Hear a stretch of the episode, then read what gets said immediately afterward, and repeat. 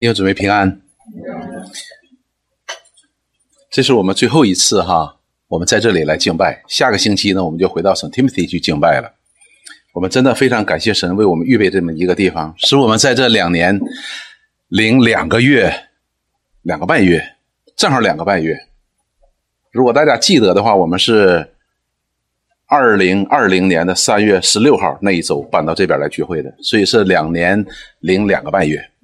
所以神为我们预备这个地方呢，我们非常的感谢神，使我们在这个非常艰难的时期呢，我们可以有地方来敬拜，并且呢，我们可以因着这敬拜呢，使我们这两年的时间呢，我们的属灵的生命呢没有荒芜，因为我们看到真的有很多的荒芜的，因为我们这个疫情呢，好多的地方呢不能够实体敬拜，但是我们一直都没有这个地方一直都有人在这里，也有敬周末也有敬拜。所以呢，使我们肢体之间的关系呢能够更加的紧密，所以我们维持我们感谢神。那么今天呢结束之后呢，我们也要一起出去来享受主所赐给我们的食物。我们的童工呢已经预备的非常的丰盛了，所以我就想到了说，那些以色列人，当他们献祭结束之后，献完平安祭之后，他们做什么事情？要在耶和华神面前欢喜快乐吃平安祭。所以今天我们也作为一个在这地方的一个结束，表达一个感恩。一会儿我们一起出去，我们一同的来欢喜快乐，来领受。但是之前呢，我们要敬拜。开之前，我们一起来祷告。亲爱的主，我们感谢你来到你面前，我们欢欢喜喜。你为我们预备，你也赐给我们，使我们可以在你的里边，我们的喜乐，我们的平安可以满足。你祝福我们下面的时间，我们要敬拜你。你是神，你是我们的神。你是主，你是我们的主，我们是你草场的羊，我们是你的百姓，我们是你的儿女，我们来到你面前来敬拜你，是应当的。我们将你所配得的荣耀和赞美归给你，也是应得的。愿你祝福带领我们下边的时间，也在当中显出你的荣耀，也得到你当得的荣耀。我们感谢赞美你，我们这样的仰望，交托是奉耶稣基督的圣名，阿门。上一次呢，我们讲到了希伯来书的作者告诉我们，我们要凭着信心进入他的安息。那么今天呢，我们讲的是真正属天的安息，但是主题呢，还是我们这位慈悲中心的大祭司。所以呢，这位慈悲中心的大祭司和他所献的祭，这是我们信心的对象。因为是这位慈悲中心的大祭司，我们的救主耶稣基督，他把自己无瑕无疵的当做赎罪祭献在神的面前，神悦纳了，所以我们在基督里，在这位慈悲中心的大祭司里，我们也蒙悦纳了，所以那个赎罪祭就产生了功效，就是我们罪得赦免。那么今天我们看这个希伯来书当中的作者，他并没有停在这里，而是给我们讲到了一个什么呢？讲到了这个安息。是一个属天的安息，因为我们今天对安息呢有很多的误解。那么犹太人也是如此。当神开始的时候，找亚伯拉罕的时候，或者说与以色列人立约的时候，就已经讲清楚这安息日要给他们一个安息日。实际我们回到创世纪当中呢，创世纪在神创造的第七日就有了安息日。他把这个安息日给了谁呢？给了他所拣选的以色列人。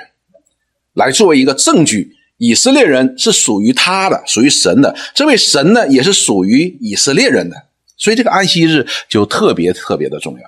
但是我们看到后来的时候呢，以色列人呢，他们并没有真正的得到安息。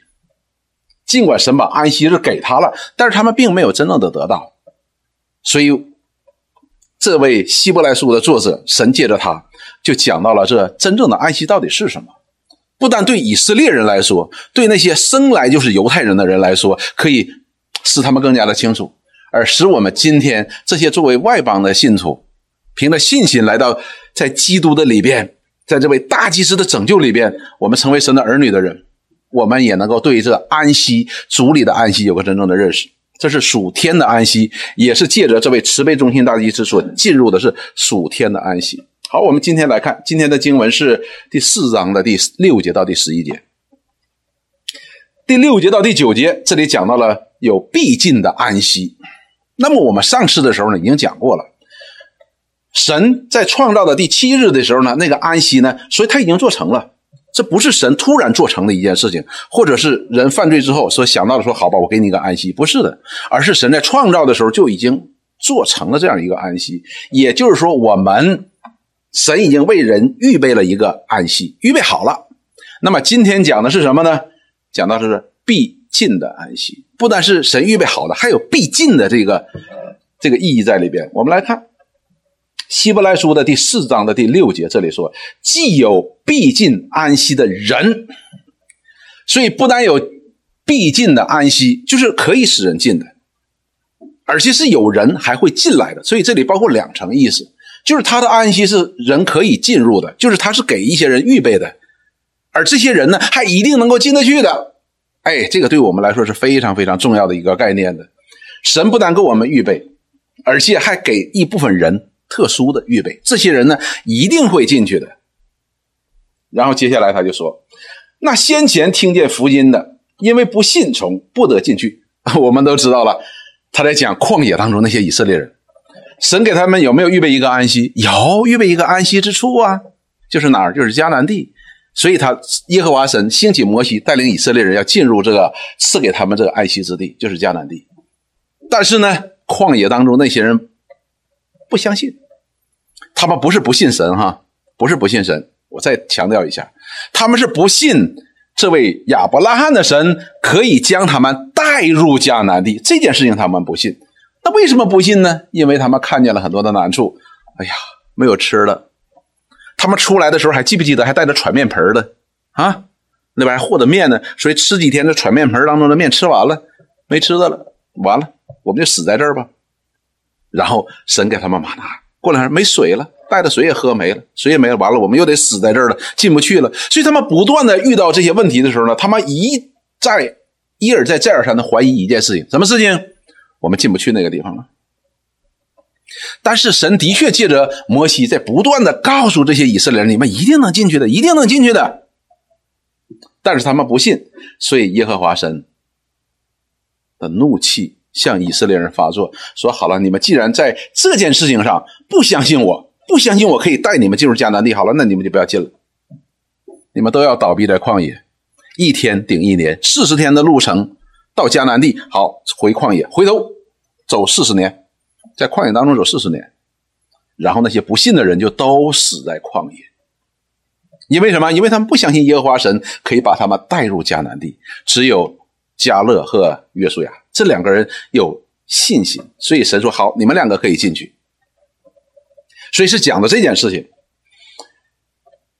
然后呢，这些人那先前听见福音的有没有福音呢？传给他有啊。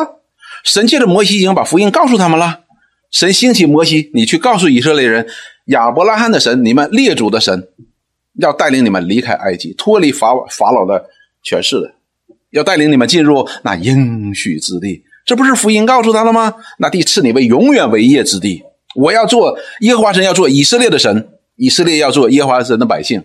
有没有告诉他福音传给他了？但那人不信。然后第七年，所以这件事情已经发生了。上次呢，我们已经看到了，这是一个见证的。所以过了多年，就在大卫的书上又限定一日。什么叫又限定一日呢？就在大卫的书上呢，又启示出来有一日。如经上如以上所引的说，你们今日若不听他的话，就不可硬着心。这个是引用哪里呢？引用诗篇九十五篇，这是大卫的诗篇第六节到第十节。这里讲到的是同样一件事情，就是对旷野当中以色列人不能够进入迦南地而倒闭旷野这件事情的一个评价。他说：“来呀，我们要屈身敬拜。”在造我们的耶和华面前跪下，所以大卫首先说，他呼吁神的百姓，你要跪下。跪下的意思叫你要跪拜，就是敬拜他，以他为神，因为他是我们的神，所以我们是敬拜他、跪拜他是应该的。我们是他草场的羊，是他手下的民，唯愿你们今天听他的话。所以这是一个非常非常合乎逻辑的。既然以色列人称耶和华为神，那你跪拜他是应该的，那么你听他的话也是应该的嘛。如果你不听他的话，你不跪拜他，那他不是你的神。你也不是他的百姓。我们这里边有没有哪一位上了公共汽车见到一个男的就管人叫爸的呢？当然没有。你回家见到你爸爸，你要不要喊他爸爸呢？你喊他二叔，你也不会。为什么？他就是你的爸爸。为什么呢？是他生了你。以色列人也是如此。所以大卫说，以色列是耶和华神的百姓，他草场的羊。那么，以色列列祖的神又是以色列的神，那么以色列的百姓敬拜他，这是应该的事情。所以你们应该听他的话，这是应该的。第八节，因此你们不可硬着心，像当日在米利巴，就是在旷野的玛撒那些人怎么样争闹吗？玛撒争闹，对不对？为水的事情争闹，争闹，不相信耶和华神会给他们水喝。为什么呢？他们硬着心。所以前面我们讲到了，神所赐人的安息是。他创世以来就已经完成了安息，不仅仅是包括说，哎呀，这个事情做成了，他做成包括一直到什么时时候，一直到神的百姓完完全全的在基督里站在耶和华上帝的面前，这叫完成。它是包括你整个生命当中所遇到的任何的事情的，所以这里大卫就告诉这些以色列人说：“你们不要像旷野当中那些人来应着镜像，不听耶和华的神的话，或者说不信。”耶和华，你们神的话不可应着镜像。什么叫应着镜像？记不记得我们曾经讲过？应着镜像的意思就是坚持 my will，就是要坚持我的期待。我要这样就必须这样。我现在要喝水，必须马上水就得摆在我面前，不摆在我面前我就抱怨。所以这些人应着镜像。当他们应着镜像的时候呢，他们就不听耶和华神的话，或者不信耶和华神的话。然后呢，第九节。大卫接下来就说：“那时你们的祖宗试探我，所以你看大卫写的时候非常有意思。这时候转到如神一样在讲话，说：那时你们的祖宗试探我，并且观看我的作为四十年之久。我厌烦那个时代，说这些这是心里迷糊的百姓，竟不晓得我的作为。上两次的时候呢，希伯来书的作者引用了大卫的这个诗篇。”那么接下来在这里边，他又引用大卫这篇诗篇来劝告以色列人说：“要你们不要应着镜像，不听神的话。”那么接下来他接下来又说：“那好了，我们现在应该听神的话了哈。说，若是约书亚已叫他们降了安息，后来神就不再提别的日子了，是不是？所以这个希伯来书的作者就跟我们做了一个辩论。”他说什么呢？他说：“如果约书亚带领以色列人真的进了安息了，那么后边就没有再没有再提到还有一日，那个意思是完全的安息。当然了，我们知道最后约书亚有没有带领以色列人进入迦南地？当然有。虽然那一代人在旷野当中都倒闭了，但是呢，二十岁以下的那些人还是进入了迦南地。但是我们看到到了迦南地之后，这些人有安息吗？”也没有，所以我们看到了后边以色列的历史当中，我们读历史书当中的时候，以色列人根本就没有安息在那里边。当然有短暂的安息哈，短暂的安息就是与神同行的日子。但是呢，大部分时间他们是没有真正的安息的。他们甚至于去求那些偶像，是不是？甚至于到了一个程度，把偶像到了耶利米的时代，已经把偶像放在哪里了？放在圣殿里边了。我们中国人讲。说什么逢庙就拜，怎么怎么讲？为什么呢？就是安息，多多益善嘛。但是耶和华神有没有告诉以色列人，告诉以色列的先祖，安息唯独在耶和华里面才有的？那么他为什么又把那些偶像摆到耶和华神的圣殿里边呢？他觉得啊不够不够平安，不够安息，所以他们并没有得到真正的安息。好了，接下来说。这样看来，必另有一个安息日的安息，为神的子民存留。所以这里边提出来一个新的概念，这个概念是什么呢？安息日的安息。所以如此看来，那么进入迦南地的那个安息呢，并不是一个真正的安息，只是一个影像，表明神要赐给你一个安息。如果以色列人在进入迦南，如神在以色列人进入迦南地的时候所警告以色列人的那样，说你们到了进入迦南地之后，你们不要把埃及人的风俗带进带到这片地当中来，你们也不要向本地人学习他们的那些恶俗，你们要在那里谨守遵行耶和华神的律例典章。他说：“我就使你们在那里存活，就是天给你们降雨，使地给你们长出粮食。”你们就可以在那里直到永远。有没有给他说有？但是耶和华神同样也借着摩西警告以色列人说：你们到了那地之后，你必离弃你列祖的神。所以这不是神没有给他安息，而是人你进不了这个安息，进不了这个安息的。所以呢，这里告诉我们说，提到了一个安息日的安息，为神的子民存留，这是两个非常重要的观念的。第一个是安息日的安息，所以神主要给我们赐的安息是安息日的安息。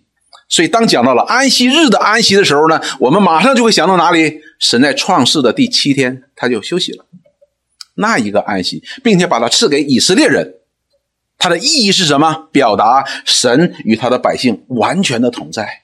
所以，真正的安息表达的是什么？是神与他的百姓完全同在的一个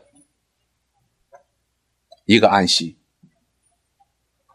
在那个时候，没有罪，罪不再成为神和人之间的拦阻，人的身体也不再成为是人这个灵灵性的一个牢笼。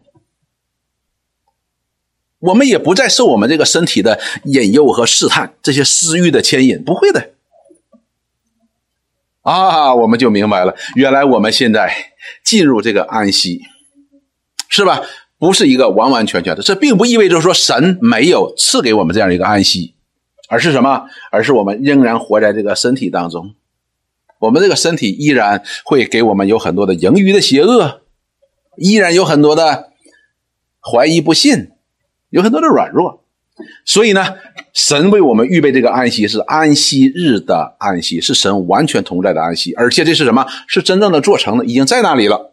第二点告诉我们的是为神的子民存留的，神的子民是他的百姓，是他的选民留的。旧约时代是谁？是以色列人。新约时代是谁呢？是教会。是为他的百姓所存留的，也就是说，前面所讲到说，那必尽的安息是什么安息？就是神在创造世界的时候为他的百姓所预备的那个安息，神会与他完完全全的同在。那么，必尽安息的那些人呢？必尽这必尽的安息的人呢？就是神的百姓，就是神的百姓。那么，我们今天知道，那么这。必尽安息的人是谁呢？就是听见这福音又相信的人，是不是？又相信的人，这样的人，那就是我们今天的基督徒，就是我们在耶稣基督里边真正的解决了神与人之间的这个罪的问题，使人可以借着基督的赎罪进入他安息的人。所以我们就明白，这位慈悲忠心的大祭司，他到底做的是什么？他到底做的是什么？就是他可以将神和人之间这种这个隔绝的这种罪的墙给他解决了，就是赎罪。借着耶稣他的死和他的复活，使我们的罪可以被洗净，可以被赦免，我们可以进到神完全的同在当中。神的完全的同在当中，我们今天有没有神的同在？有，圣灵就住在我们的里边，但是。我们是不是完完全全了被圣灵所掌管呢？有没有？没有。这不是圣灵的问题，也不是圣灵没有能力的问题，而是我们的问题。因为圣经当中告诉我们，我们有时候会怎么样？会压制，会忽略，会不看什么圣灵的感动，对不对？这是圣经说的，我们常常会做样做这样的事情。因此，圣经告诉我们说：“你们不要使圣灵在你们里边为你们担忧。”为什么为我们担忧呢？因为我们常常忽视圣灵的感动，我们忽视圣灵的责备，甚至于有时候我们会压制圣灵的感动。所以，神并不是不做工的。举个简单的例子，我们就明白：每次当你发怒的时候。或者你做不该做的时候，圣灵有没有提醒你？有，你有没有发怒？也有，所以这并不是圣灵没有责备你，圣灵没有提醒你，而是我们自己不行，这口气非得出不可。这是我自己亲身体验的。我不想生气，我知道生气这是我发怒，这个怒气不能成就神的意。这些经文都在我的脑海里，都在我的心里。怒气发作的时候带有破坏力啊，不造就人，没有爱心啊，这经文都有的。但是我还是忍不住要发脾气的，所以就是这个道理。所以我是在这件事情上，我里边的信心是不充足的，以至于我怒气发作。所以神为我们预备的是一个什么？必尽的安息，这个必尽的安息是安息日的安息，就是神已经做好了，给他百姓已经做好了，并且赐给他的，一定会给他的。然后呢，第二件事弟兄姊妹，我们这些人，我们今天真的不完全，但是我们真的是那必尽的人。魔鬼会说：“哈，就你们这些人还能必尽？你看看你严重还，你刚才还说你常常发怒呢，对不对？”你还常常你说你你刚才还说呢，那经文你都知道，但是你还你不也是应着镜像不信吗？所以你也发怒吗？错了。但是就是因为这位慈悲忠信的大祭司，他不但解决了我过去的罪，也解决了我今天的罪，也解决了我以后的罪，他给我解决掉了。我虽然今天不完全，但是我却向着完全的方向在走，因为我的昨天比我今天更加不完全。这就叫信心。所以呢，我们看到这位慈悲忠心的大祭司，他借着他把自己无瑕无疵的献给神，作为神的百姓的赎罪祭，而蒙了悦纳，就是他从死里复活了，而使我们这些人成为了必尽神必尽的安息的那些人。所以弟兄姊妹，神的话给我们是安慰的，给我们是安慰的。我们信不信？信。我们完全不完全，不完全。但是我们进入这安息是凭着什么？是凭着信心，不是凭着行为。凭着行为，没有人可以进入安息的。谁能进入安息呢？好，我们接下来看，接下来要讲了呢，歇了自己的功。这歇了自己的功呢，两层意思。我们来看第十节，说因为，哎呀，这是因为，就是与前面有关系了哈。为什么我们这些人？可以必尽神让我们必尽的安息呢？我们成为必尽之人呢？他说：“因为那进入安息的乃是歇了自己的功，正如神歇了他的功一样。”这里讲到了两件事情：不但神在安息当中歇了他的功，并且他把这个安息呢赐给了人，人也当安息，也当歇了自己的功。这是特别重要的一个观念呢。所以我们讲到了神。当他造物的功结束之后，他就歇了他的功，他就安息了，他就安息了。那么前面我们讲过，他讲到说造物功的完成是讲到一个完美的完成，不是当时完美，而是一直到完美的结局，这叫完美，这叫什么？这叫神完成了他一切的功。那么同样，这些有神的安息，进入神的安息，进入这安息日的安息的人，他也当歇了自己的功。弟兄姊妹，我们看这些以色列人，他们有没有进到迦南地呢？有，但是他们却没有得到了安息。那么接下来呢？这就进一步来解释什么是安息日的安息。讲到了神是已经成全了，你就没有什么可以担心的。那么同样，这里也讲到了，我当我们凭着信心进入了神的安息的时候，那么我们也当歇了我们的功。因为这一切的功是谁做的？不是我做的，是神做成的，不是我做的，所以我也当歇了我的功。换句话说，不是因为我们努力，我们做了多少功，我们才进入这安息的。哎，不是我们做的，是谁做的呢？是神做的。神在哪里做的呢？是在耶稣基督里做的。如果说神在创造这个世界的时候，就为人预备了一个安息，并且做成了这个安息的时候，那么。在两千年前，当这位耶稣基督，就是历神历世历代借着先知向以色列人说启示的这位基督，这位救主，两千年前他道成肉身来到这个世界，并且被钉死在十字架上，第三天从死里复活的时候，那么就将神的百姓带入了这样的安息。旧约的时代是凭什么？也是凭着信心，凭着信心，也是耶稣基督把他们带入这样的安息。我们今天也是如此，我们要进入这样的安息。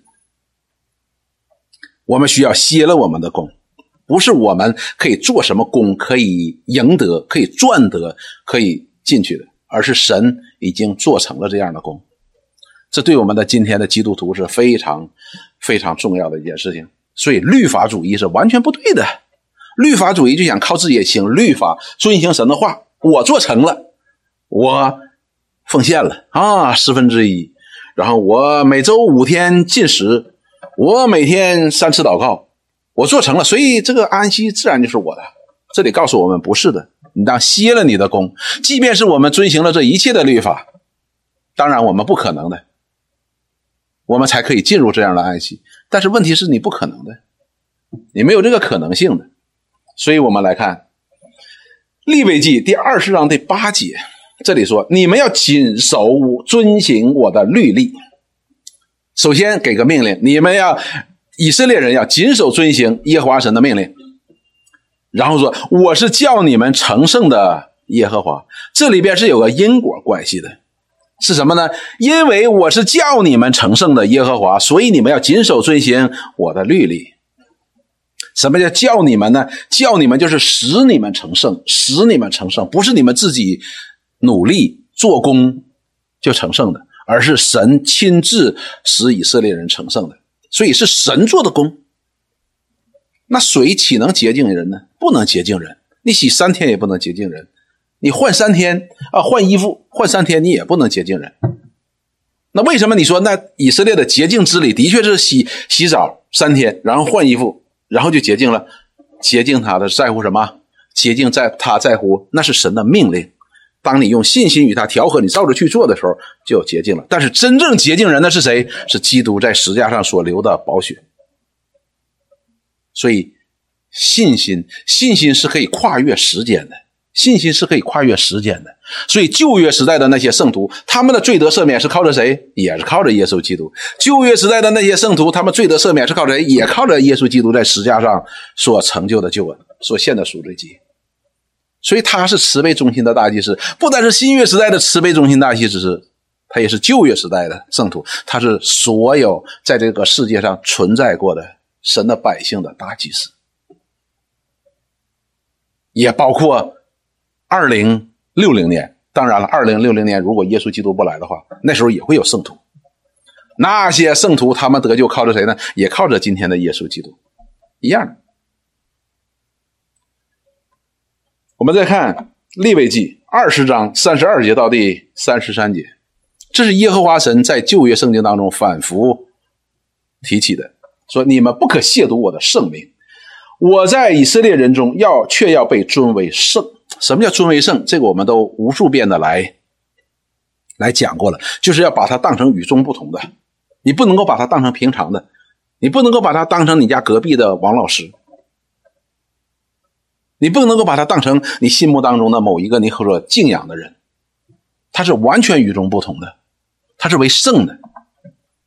他这个为圣呢，不是普通的与众不同，而是与所有的被造物都不在一个结构里边的。他是创造者，而我们今天所能够看到的这一切都是被造者。我们不能够把这创造者归到这被造者被造的。东西的一类里边的，他是创造者，所以你要归他为圣的。然后接下来说，是就是这样一位为圣的、与众不同的、与其他一切被造物不同的，他是一切被造物的创造者，就是他。他说：“我叫你们成圣的耶和华，就是这样一位成圣的神，使我们也成为圣。我把你们从埃及地领出来，叫你们的。”做你们的神，我是耶和华。所以神拯救我们出来，为了什么呢？要进入这安息，他要完完全全的做我们的神，我们要完完全全做他的百姓。所以今天我们就明白了，我们今天虽然有不完全，但是我们已经是他的百姓，我们已经是他草场的羊，他一定会带领我们进入这样的安息。但是我们需要像神歇了他的功一样，我们也需要歇了我们的功。但是，当我们人犯罪的时候，你知道，我们就喜欢做工。为什么呢？因为我们想自己这是我配得的，这是我挣得，这是我赚得的，所以律法主义就应运而生了。所以律法主义换一个角度来讲，我们换一个来都角度来讲，你看主耶稣时代，他针对的是什么？就是这些律法主义。在保罗的时代，在使徒的时代，针对的也是律法主义。实际我们今天面对也是律法主义。实际律法主义的根源是什么？就是蛇，魔鬼借着蛇所讲的那句话：“当你吃的日子，你便如神一样。”律法主义实际上最根本的是在这里。他就我能做到，我不需要你，我自己就是神，这是他的根源。所以，当我们看到马太福音五章第四十六节到第四十八节的时候，这里主耶稣说讲到，当然这里讲到了说人在行为上面爱人如己这方面，但是后边的第四十八节讲出来一个非常通用的一个真理，他讲的说：你们若当爱那爱你们的人，有什么赏赐呢？就是税吏不也这样行吗？所以，我们当我们讲到爱人如己的时候呢，讲到说，通常我们人的表现是什么呢？谁爱我，我就爱谁，对吧？谁爱我多一点，我也爱他多一点。你不理我，那我也不理你啊，我没有必要理你嘛，是吧？说税吏不也是这样行吗？那你们有什么赏赐呢？说你们若单单请你弟兄的安，比别人有什么长处呢？就是那外邦人不也这样行吗？所以你们要完全像你们天赋完全一样。这就是好像前面我们就所讲的。正如神歇了他一切的功一样，既然神已经将它做成了，那么我们就当在主的里边有安息。这个安息实际是非常非常容易得到的，就是你完全顺服，完全顺服神，完全顺服住在你里边的圣灵，你就能够得到安息。但是我们人的天性偏偏不是如此，因为当人亚当和夏娃离开伊甸园的时候，就成为了悖逆的人。甚至于这些以色列人在主的里边四十年观看神的作为，他们依然悖逆一样。所以耶和华神当着摩西的面怎么说？说这是悖逆的，这是我悖逆的百姓。摩西怎么说？耶和华神呐，你知道这百姓是悖逆的。我们今天也是如此。所以弟兄姊妹，我们要像天父一样完全。天父已经为我们做成了，他的功已经做成了。但是我们今天依然想在神的功上，我们再做一点功，再做一点功，我们觉得这更好。就好像方才跟徐老师所讲的，徐老师说：“哎，严弟兄啊，看你现在这个情况，你最好是拿点薏米，煮点红豆，然后呢，喝点这个水，对你身体有好处。”我通常会问一句：“那，再加点绿豆好不好？”徐老师通常说。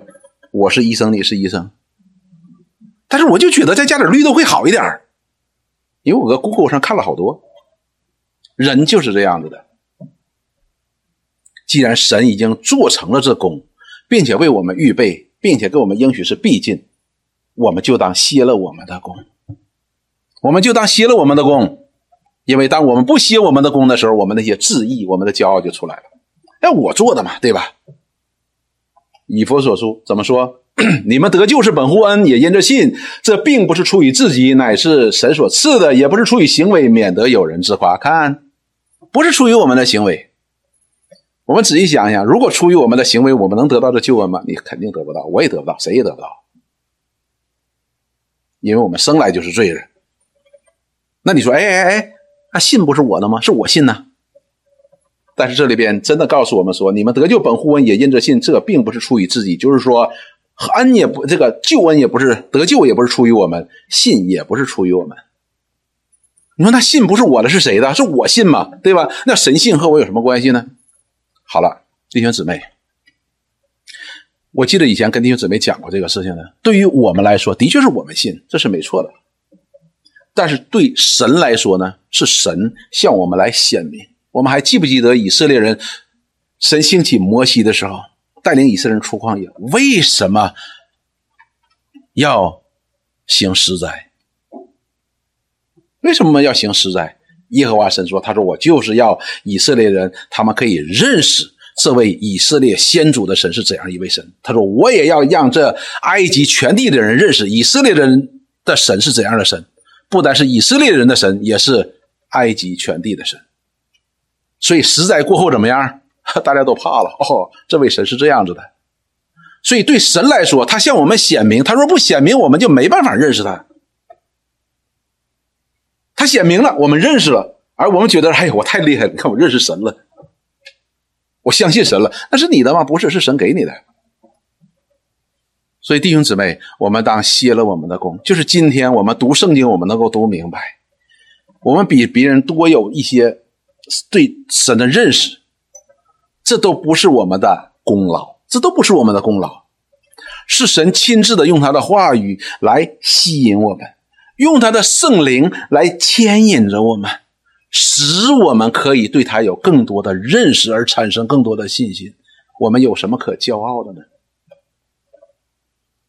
圣经告诉我们说，神可以从石头当中给亚伯拉罕兴起子孙，这是对以色列人讲的最严厉的话。他们觉得，哎，我是亚伯拉罕的子孙。主耶稣怎么说？主耶稣耶，上帝，我们的神可以从石头里给亚伯拉罕兴起子孙。圣经里希伯来书怎么说？是在亚伯拉罕和萨拉看自己仿佛是已死之人的时候，却给他了一个后裔。看到了？所以弟兄姊妹，信不是我们的功劳。真的不是我们的功劳，那是神的恩典。所以，当我们觉得我们很属灵的时候，千万不要骄傲哦，千万不要骄傲。有一波人，有一些信徒，他们呢就想在好上加好，能够再加点律法。是谁呢？加拉太人。我们看保罗如何讲，把加拉太人。说无知的加拉太人呐，第三章的一节到三节，无知的加拉太人呐，耶稣基督定十架已经活化在你们眼前，谁又迷糊了你们呢？也就是说，你们之所以能够得救，能够蒙恩，能够进入这样的安息，能够有圣灵神圣的同在，那个成为神的儿女，是因为什么呢？是耶稣基督定十架这件事情嘛？你们罪才得赦免的，所以已经活化在你们面前，你们已经看到了。他说，谁又迷糊了你们呢？然后接下来说。我只要问你们一件事儿：你们受了圣灵，受了圣灵就是什么？就是神住在我们的里边，表明我们的有神的同在，表明我是蒙恩得救的，表明我们是属于神的。就这件事儿，是因为行律法呢，是因听信福音呢？换句话说，是因为你们做的好呢，还是因为你听信了福音呢？是神将的福音摆在你面前，使你明白呢？这个答案呢，这肯定是显然的，不是因为行律法，行律法就是靠行为嘛。然后第三节，那么保罗就做一个非常合乎逻辑的一个判断。他说什么呢？你们既靠着圣灵入门的意思是什么呢？就是你们圣灵住在你们里里边，你们蒙了神的拯救，你们进入了神的啊永恒，是靠着圣灵。说那你们如今还要靠着圣灵成全吗？呃，如今还要靠着肉身成全吗？就是你还要靠着肉身成全吗？就是你要靠你的行为去成全吗？当然不是的，因为神在创造世界的时候就已经完全了。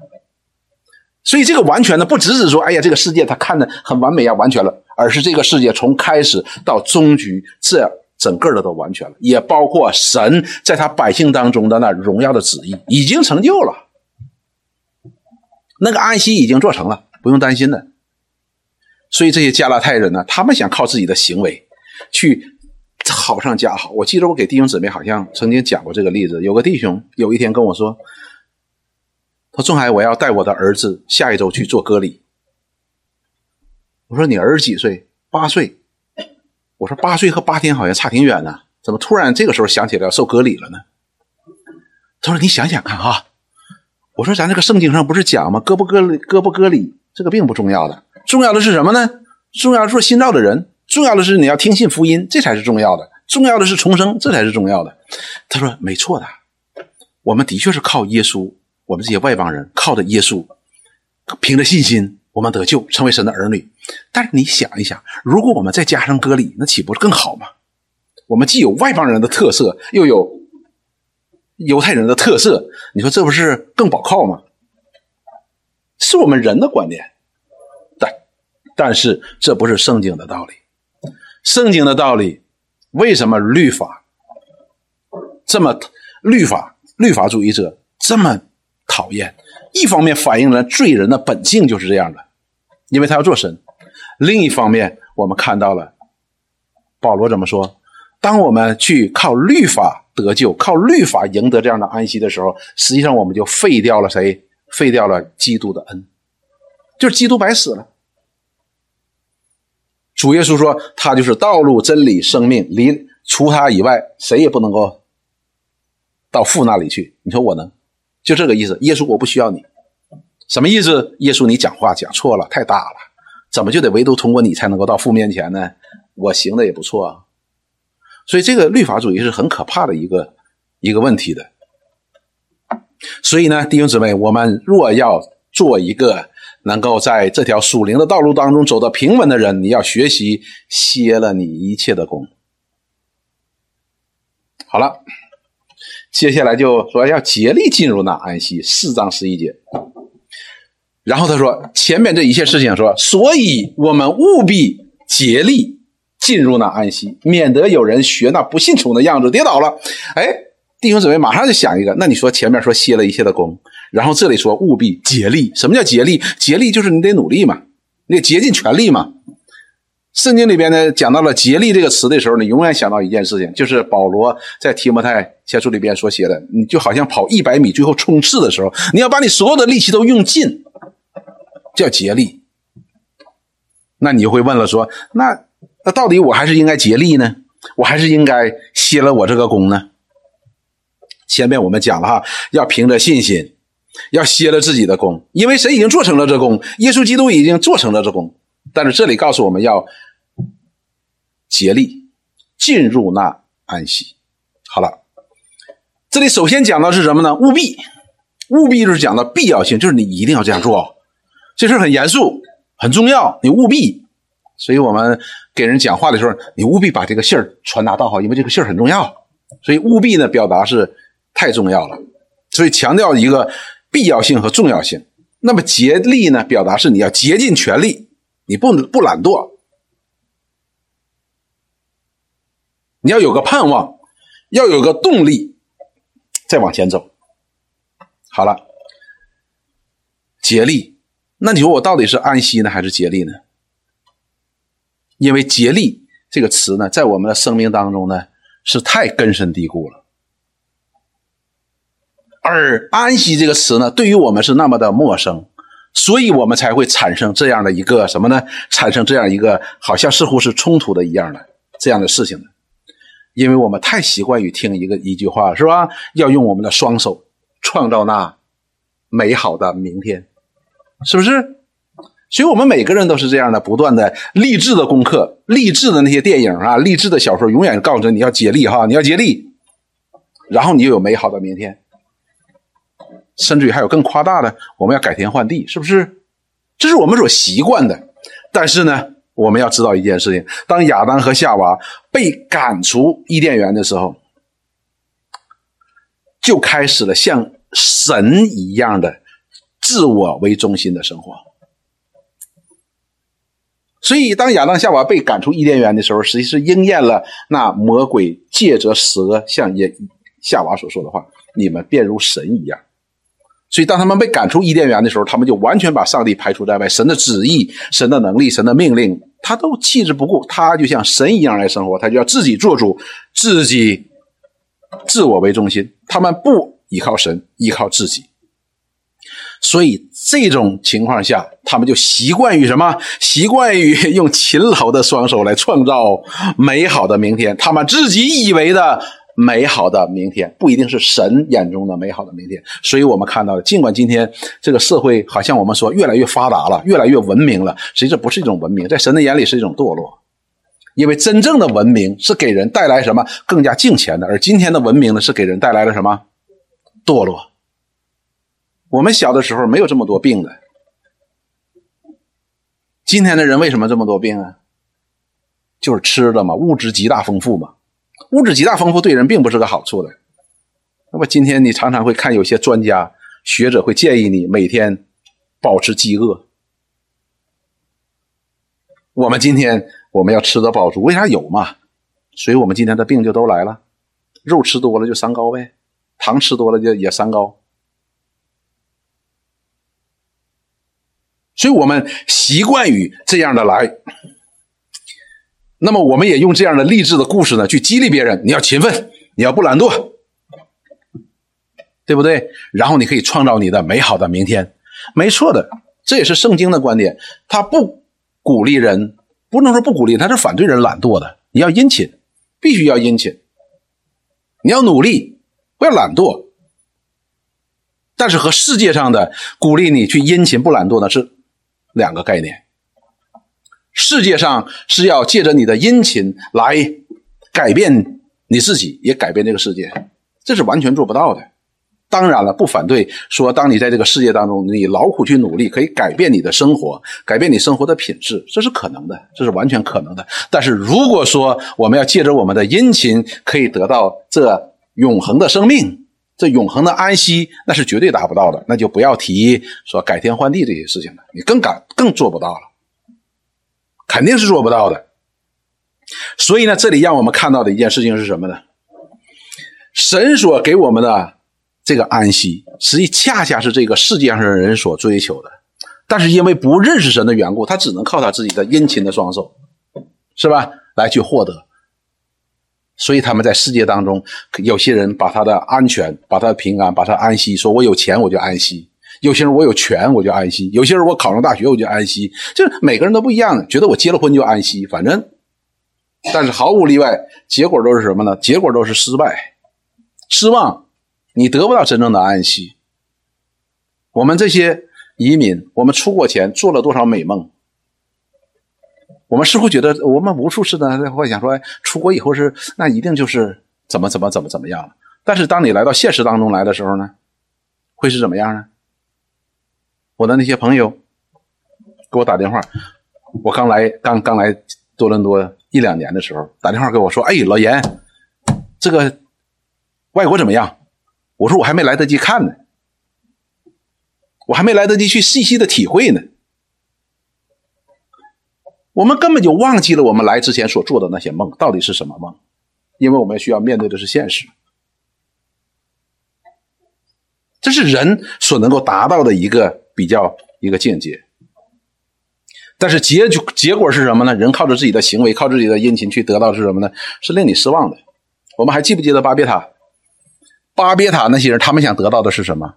就是安息，是不是？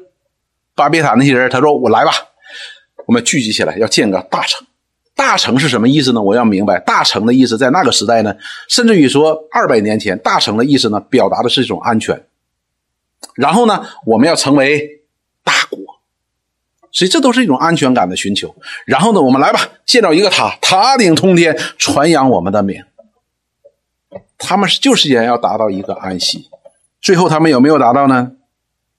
没有，他们想。靠自己达到这样的一个安息，他根本就达不到的。你说啊，那是因为神变乱了他的口音。那我们查创世纪的时候，我们已经查过了。这些人即便是把巴比塔造成了，依然是不能够得到安息。相反，他就会得到神更大的咒诅，他会招来神更大的咒诅，因为他们要传扬自己的名字，他们要靠着自己的力量达到。神所要赐予人的安息那样的安息，那是绝对不可能的。所以，弟兄姊妹，我们需要竭力。这些人呢，都在世界上来竭力，但是他就并不得得不到这样的安息的。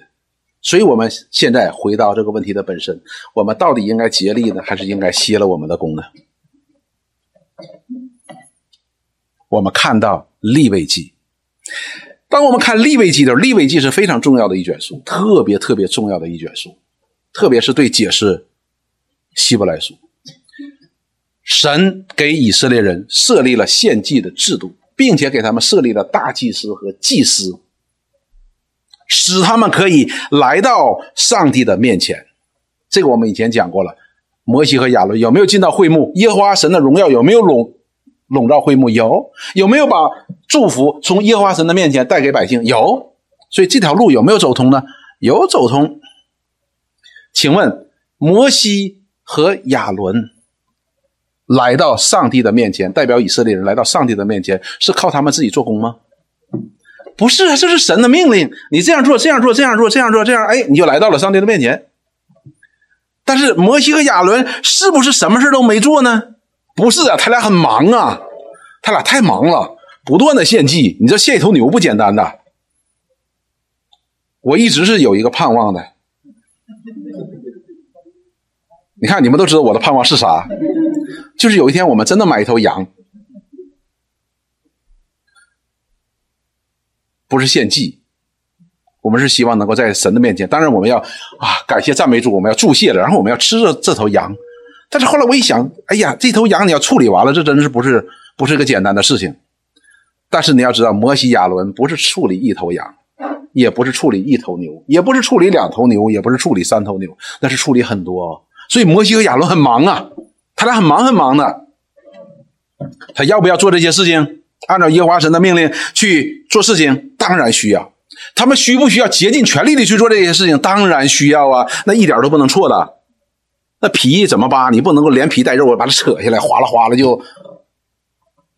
让你洗肚那个它的内脏的时候，你拿水里边涮一涮就那不行的。那个蹄子你搁水边豁噜豁噜那不行的。你得认真的把它洗干净了，那个血你要把它分开了，那盖章上的脂油你得把它剥下来，你不能说简单化，那不可以的。所以你必须尽力尽力，那是必须的。好了，在这个过程当中，他需不需要与他里面的一些私欲征战？需不需要？也需要。一边献祭，一边看着这些悖逆的百姓，啊。这是历的历史历代祭司所要面对的一个难题，都不想献呢，瞅你们这帮人，所以他也需要，但是他依然怎么样？需要来到上帝的面前，为这些悖逆的百姓来献祭。当他献祭的时候，哎呀，很繁琐，呃，这个得详细的处理，按照耶和华神命令给摩西的律法，一点一点的处理，一点处理。哎呀，这事太麻烦了。会不会嫌繁琐呢？当然会，也会。哎，真烦呐！天天你看就是这样子的，而且一刀一刀一都切，不能随便的。当那些以色列百姓远离神的时候，他们不去献祭的时候，你知道这些祭司们他们吃的是什么呢？就是靠着他们的献祭来供应他们的需要的。当那些百姓悖逆的时候，不来献祭的时候，他们就没吃的了。他们会不会想一想，得了，算了，有的献就不错了，还什么无瑕无疵的，得了，瘸腿的、瞎眼的也行吧，来吧，反正我们至少是有个右腿嘛，对吧？还有个右胸，会不会降低献祭的标准？会，会不会有一些祭司因为这些人不献祭，他们吃喝上有缺乏了，他们就离开圣殿去搞一些？第三产业呢？这都是他们所需要的，而且这些刚才所说的这些事情，都是实实在在在以色列的历史当中所发生的。我们去读马拉基书的时候，就是当耶和华神指责、责备这些祭司的时候，就是责备他们这些事情，以至于耶和华神说：“我甚愿你们把殿门关上，不要献祭了，不要献祭了，因为你们献的越多，越讨耶和华神的愤怒。”看到了，所以他们需不需要做事情？需要做事情，不要不但需要做外在的事情，而且也要需要做他们内心生命当中的这些事情。他需要做事情，但是这一切事情所做的，他需要竭力。而当他们在竭力的过程当中，一方面是要按照神的命令，然后经历神，然后认识神。所以是在信心当中，使我们的生命与他所赐的恩典能够相称。我不知道弟兄姊妹能够有没有听明白这件事情。我们所要做的事情，不是我们可以得到，我不做这个事情得不到安息，而是我们有了这个安息之后，那么我们需要。做我们该做的事情，就是耶和华神命令我们要去做的，而这一切我们必须要凭着信心去做，无论我们面对怎样的环境。这叫竭力，我们不是要竭力得到这个安息，而是要竭力进入这个安息。弟兄姊妹，我们想一件事情就可以了。在我们的生命当中，有多少次的事情发生在我们生命当中，我们失去了安息呢？就在我们眼前呢。这个疫情两年多，我们多少人从失去了安息，一模一样的。如果我们面对这个世界上环境当中，我都可以失去安息，那么我们又如何仰望他永恒的安息呢？这并不意味着说我们可以失去那永恒的安息，但是我们却可以失去我们面前的安息，因为神所赐给我们的安息，不单是永恒当中的那个他所做成的那个安息，而且在我们的生命当中的分分秒秒，他都要赐给我们这样的安息。旷野当中那些以色列人，他们有没有？得到安息，没有得到安息，他们总怕，哎呀，没有吃的，哎呀，没有喝的，哎呀，没有韭菜，总是这样，哎呀，没有肉，所以他们有没有安息？没有安息。耶和华神说：“好了，那你就不要进迦南地了。”所以弟兄姊妹，这个安息呢，虽然是神要赐给我们的安息日的安息，但是却在今天我们已经有圣灵住在我们的里边，我们已经应该有安息的人身上能够显多。也就是，我们每天会过着一个平安喜乐的生活，无论我们面对怎样的艰难，这是希伯来书当中说要告诉我们的，说免得有人学那不信从的样子就跌倒了，跌倒了意思并不是说他就一定是灭亡哈，当然旷野当中以色列人是有一部分人是灭亡的，灭亡哈，但是有一部分人他们也不是灭亡，但是他们却死亡了。而死在哪里了？死在他们的罪中。谁说的？斯提凡。因为他们不信，不信耶和华神可以把他们带入迦南地。所以弟兄姊妹，竭力劳苦，不是因为我们要赚得，好像律法主义者我要赚得这样的安息，赚得这样的救恩，而是我们因为对这样的安息、对这样的救恩的一个渴慕、一个感恩，我们才会去竭力。哥林多后书十三章的第二十三节。保罗他对自己是这样的评价的：“他说他们是基督的仆人吗？讲到的那些很不好的那些仆人，他说我更是，我比他们多受劳苦，多下监牢，受鞭打是过重的，冒死是屡次的。所以保罗劳苦不劳苦？劳苦。他竭力不竭力？他竭力。所以保罗那个竭力的比喻就是他讲出来的，在赛场上，对不对？要竭力，竭力目的是什么呢？要得到那。”主在上边呼召说：“我所要赐给我的，因为他带着一个盼望，他带着一个竭力的，并不是说他我得不着了，赶紧的，我我不快跑我就得不到了，不是的，而是神的爱在激励着他，他要快跑。我们今天也是如此，我们要不要受劳苦？哟。最最简单一件事是爱心就要付出劳苦，我们爱心都要付出劳苦。说我们彼此相爱的时候，大家真的是劳苦。昨天李博，我的天呐！真的很劳苦，为我们今天预备了那么多美好的食物。他是劳苦，但是他心里是喜乐的，他并没有很多的抱怨。这就是真正从神而来的明白为什么劳苦，什么是劳苦，与基督所赐给我们的恩典，我们今天所做的都微不足道，因为我们无论做什么都赚不得这样的。安息也赚不得这样的救恩呢，所以我们必须劳苦。彼得后书一章二节到第十一节，这里也是彼得在劝勉当时的那些圣徒。那些圣徒有什么问题呢？他们面临很多的苦难。彼得这样说：“愿恩惠平安因你们认识神，我们主耶稣基督多多加给你们。”这里边恩惠和平安多多加给你们。这个平安呢，我们也可以把它理解成为安息。当然不。他俩不是完全一样的，但是我们也可以理解成为安息。你可以多，可不可以多多得到？可以多多得到。你怎么多多得到？你就去认识我们主耶稣基督，就是认为认识这位慈悲忠心的大祭司，他是谁，以及他做的是什么。就这两件事情，他的琐事和他的工作。他所事是什么？是神的儿子，是神为人所预备的救主。他的工作是什么？就是要将他的百姓从。罪恶和灭亡当中把他拯救出来，借着什么？借着他的死和他的复活。那我们越认识，我们里边的平安越多。然后讲到说，神的神能已将一切关乎生命和前进的事赐给我们，皆因我们认识那用自己的荣耀和美德招我们的主。所以，神在基督里有没有将他荣耀的旨意和能力显给我们？显给我们了。有关生命的事情、生命的道路，全都指给我们看了。好了，那么说，因此，他已将又宝贵又极大的应许赐给我们，不但向我们显明了这条道路，还给我们应许。这个应许又太宝贵了，这个应许是可以保证我们可以从这条路从头走到尾的，平平稳稳的走到尾尾的。我们就是需要去依靠他这些应许，我们走这条路，那么就能够显出神的一切的荣耀来。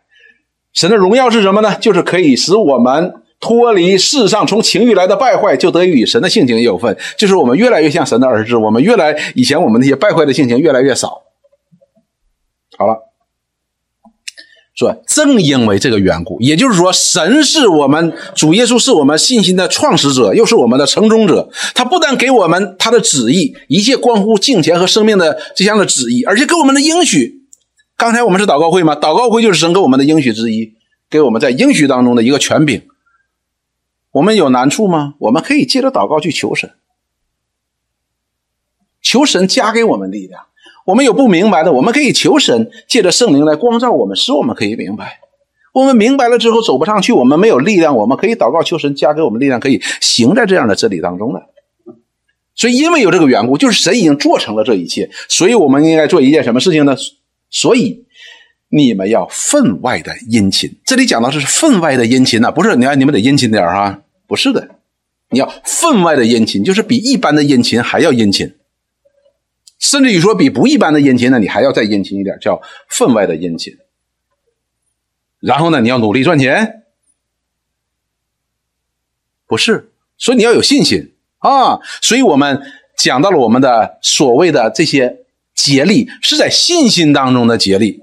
信心的竭力就与我们信心的对象有关，就与我们信心的对象给我们的命令有关。信心不是让你去追求这个世界，而是什么？而是你去认识这位神。敬畏这位神，顺服他和他所差来的耶稣基督。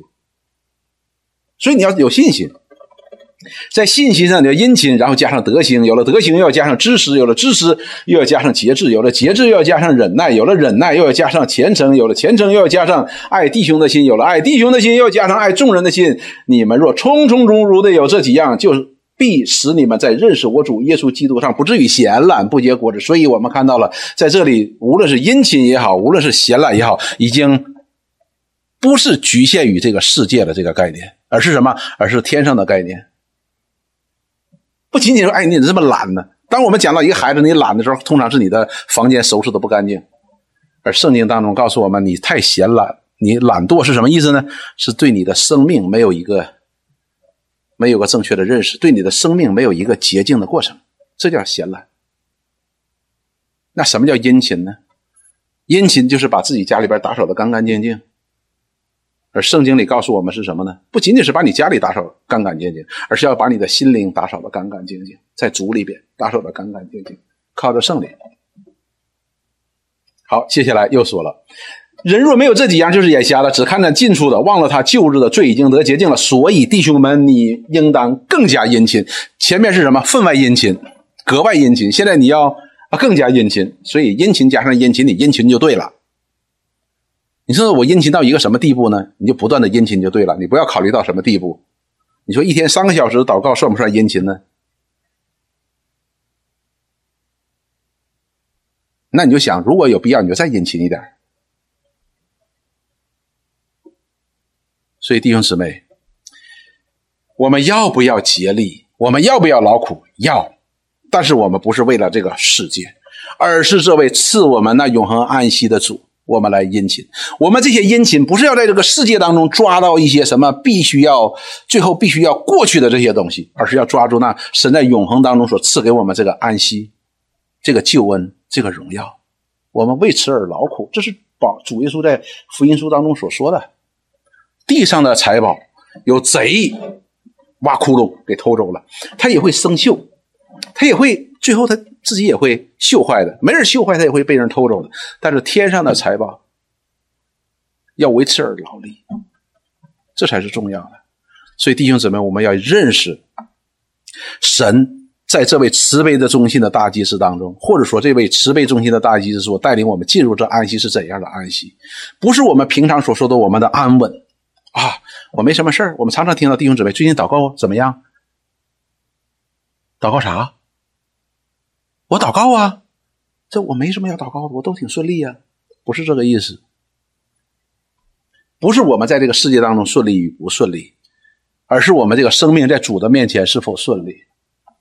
约翰、约瑟、约瑟在世界上人的面前看起来都是不不顺利的，都是倒霉的。但是圣经仿佛在说，约瑟在耶和华神面前凡事顺利。当当每次讲到他凡事顺利的时候，他就就掉下去一点 但是他真的顺利啊。那我们今天也是如此。我们看神的顺利更重要呢，还是看我们在这个世界当中顺利这更重要呢？上次我们讲了，今天我们讲了万事顺利，这个世界大家彼此都在祝福，凡事顺利哈，玩顺顺利利的就就走向灭亡。但是圣经给我们这样的提醒，我们要仰望神在永恒当中为我们所做成这安息，凭着信心，我们要维持而劳苦。而这个劳苦是与我们有益的，益处在哪里呢？可以使我们圣的信心、我们的爱心，我们可以借着这样的劳苦，更多的来经历神、来认识神，而不断的加增。这是一个正向的循环，使我们脚步呢会更加更加的快起来。好像保罗所说的，我们就可以向着标杆直跑了。否则的话，我们对这样的安息没有正确的认识的话，那么也直接导致我们对这位慈悲中心的大祭司的工作的一个降级，我们对他认识的一个降级。所以，我们今天看到，真的有一些基督徒，跟那个迷信呐、拜偶像的心态是一模一样的，就觉得哦，来我我我我信耶稣，我敬拜耶稣，我就得得点什么，就是我们平时过年时候那些祝福都来了，是吧？福比南山，寿比。东海，然后什么金呐、银呐，是吧？然后平安呐，什么这些东西。你说对对对，哎，他也在在在求平安吗？他这个平安和圣经里告诉我们这个平安不是一个意思。世界上的平安，你知道，小偷也求平安的，就是我偷来之后别被抓住，犯罪的时候别让人知道，是不是？所以跟我们的是完全不是一个的。而这世界上所谓的这一切的平安都会过去的，只有在神为我们所做成这个安息日的安息里边，那才是真正的永恒的安息，是神完全与他的百姓同在，他的百姓也与神完全的同在，神的百姓不会再有眼泪，不会再有悲哀，不会再有哭嚎，不会再有痛苦，也不会再有犯罪，神的荣耀当中。那才是真正的安息日的安息。我们一起来祷告，亲爱的主，我们真的感谢你。我们想到了你为我们所预备那必尽的安息，就是那安息日的安息的时候，主，我们心里就充满了喜乐。我们这些渺小的、卑微的、罪恶的人，竟然可以。进入这样的安息，我们欢喜快乐，我们也感恩赞美，因为这一切都是你在耶稣基督当中所做的工作。我们就是你这工作的完美的一个结果，一个完美的工艺品。不是因为我们完美，乃是你的爱子的工作完美，你的爱子完美。主，我们感谢赞美你，愿你。不断的借着你的话语，借着你的圣灵，将这样美好的安息赐给我们。借着我们不断的来认识我们的救主耶稣基督，使我们的平安可以充足，使我们的喜乐也可以充足。我们感谢赞美你，祷告奉耶稣基督圣名，阿门。